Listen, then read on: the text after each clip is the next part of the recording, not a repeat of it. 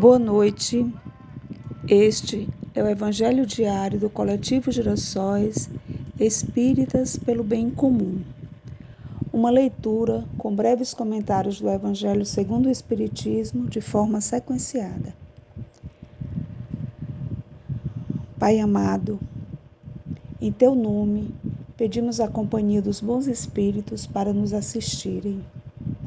Nos conceda a luz necessária para compreendermos a verdade dos ensinamentos do Mestre Jesus e as explicações dos teus servos diletos, os bons espíritos que trabalharam na codificação da doutrina espírita junto com Allan Kardec.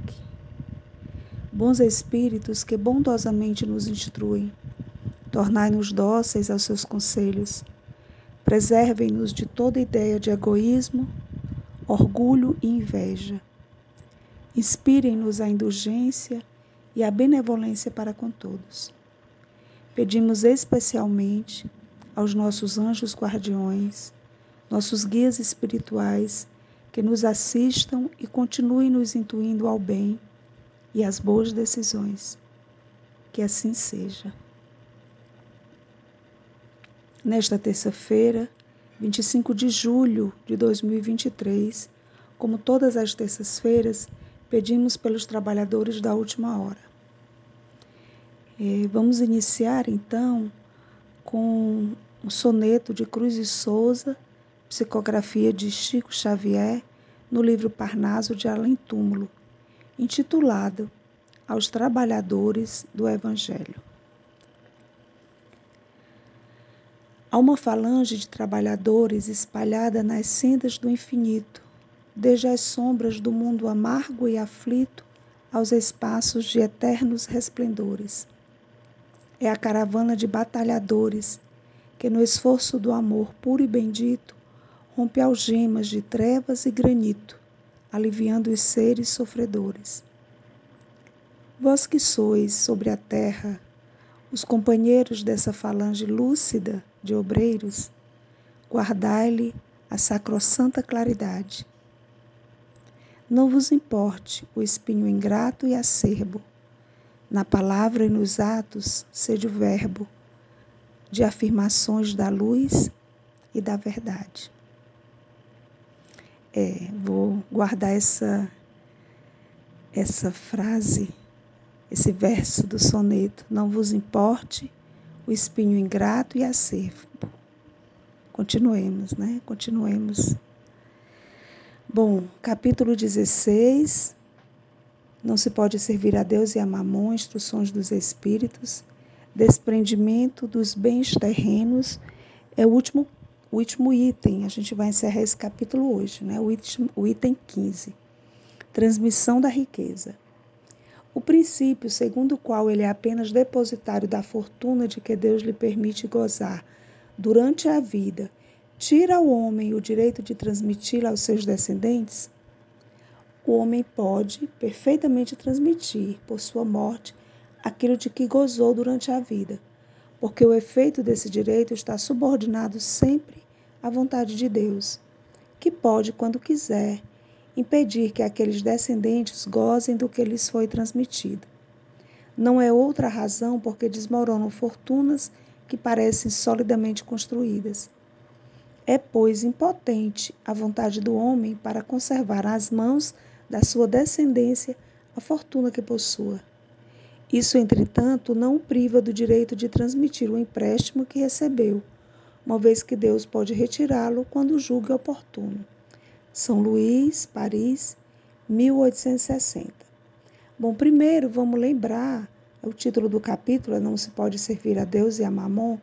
Vamos lembrar que Mamon que representa o terceiro pecado, né, a ganância ou a avareza, aqui no Evangelho significa tanto o dinheiro em sentido restrito, quanto as posses em sentido amplo. Esse item é uma pergunta respondida por São Luís sobre sermos apenas depositário, para a qual São Luís responde que sim, os, é, nós, os familiares, podemos perfeitamente transmitir o que, o que gozamos. Apesar de sermos apenas depositário, a gente pode transmitir. As leis humanas, as leis civis, garantem o dinheiro à herança dos bens familiares. Mas esse direito, São Luís diz, está subordinado sempre à vontade de Deus. Aí a gente se pergunta: e por que Deus algumas vezes retira esses bens? Temos algumas explicações, algumas coisas nos vêm. Primeiramente, né, ao pensamento. A gente tem, a gente sabe que temos nossos planejamentos reencarnatórios. E muitas vezes nós mesmos, apesar de termos encarnados numa família com pais, avós, numa família com, com posses materiais, a gente mesmo pede que em algum momento a gente perca, entre aspas, esses bens materiais. Eu vou lembrar aqui Moisés. Moisés foi, é, na infância, adotado é, no palácio, né? Foi, ele teve educação refinada, ele teve todo, toda uma criação de príncipe. E a, quando passa o tempo, né, os dias de hoje, a gente percebe que Moisés teve tudo isso para que ele se preparasse para a missão. Nós não temos uma missão como a de Moisés, nem de longe. Né? A nossa missão é conosco mesmo, com os familiares mais diretos. Mas pode ser que a gente, nessa família, onde temos posses materiais, a gente seja educado dessa forma e lá para tanta perca, né, entre aspas, esses bens materiais, porque ou por escolha nossa, ou porque os nossos protetores, nossos espíritos protetores, vendo que vamos nos perder na arrogância, na ganância, no egoísmo, como proteção, eles nos tiram o excesso do dinheiro, do dinheiro ao qual teríamos direito pelas leis civis, mas nos são retirados muitas vezes como proteção para nós mesmos. E a gente já foi preparado com uma educação formal boa, com é, conhecimento do mundo. E aí sim, que a gente vai buscar por nossa conta, porque é um exercício de aprendizagem muito grande, né? É, ter que lutar pela própria sobrevivência. Então, às vezes está no nosso planejamento reencarnatório, ou não estando, é, também pode ser retirado como proteção. E outras vezes é porque a gente, nessa encarnação, toma decisões erradas mesmo. Né? A gente costuma ver isso. É, como pais, é claro que a gente deve se esforçar para a segurança dos nossos filhos. E essa segurança, muitas vezes, se dá também com bens materiais. Um lugar digno para morar, a gente se preocupa, né? Quando eu não estiver aqui, como eles vão? A gente luta, a gente trabalha, luta no sentido de trabalhar, de buscar para deixar um lugar digno para os nossos filhos, para proporcionar uma educação formal que lhe permita ter uma profissão que traga né, uma, um conforto, uma vida digna com sua outra, com a família que eles vão criar.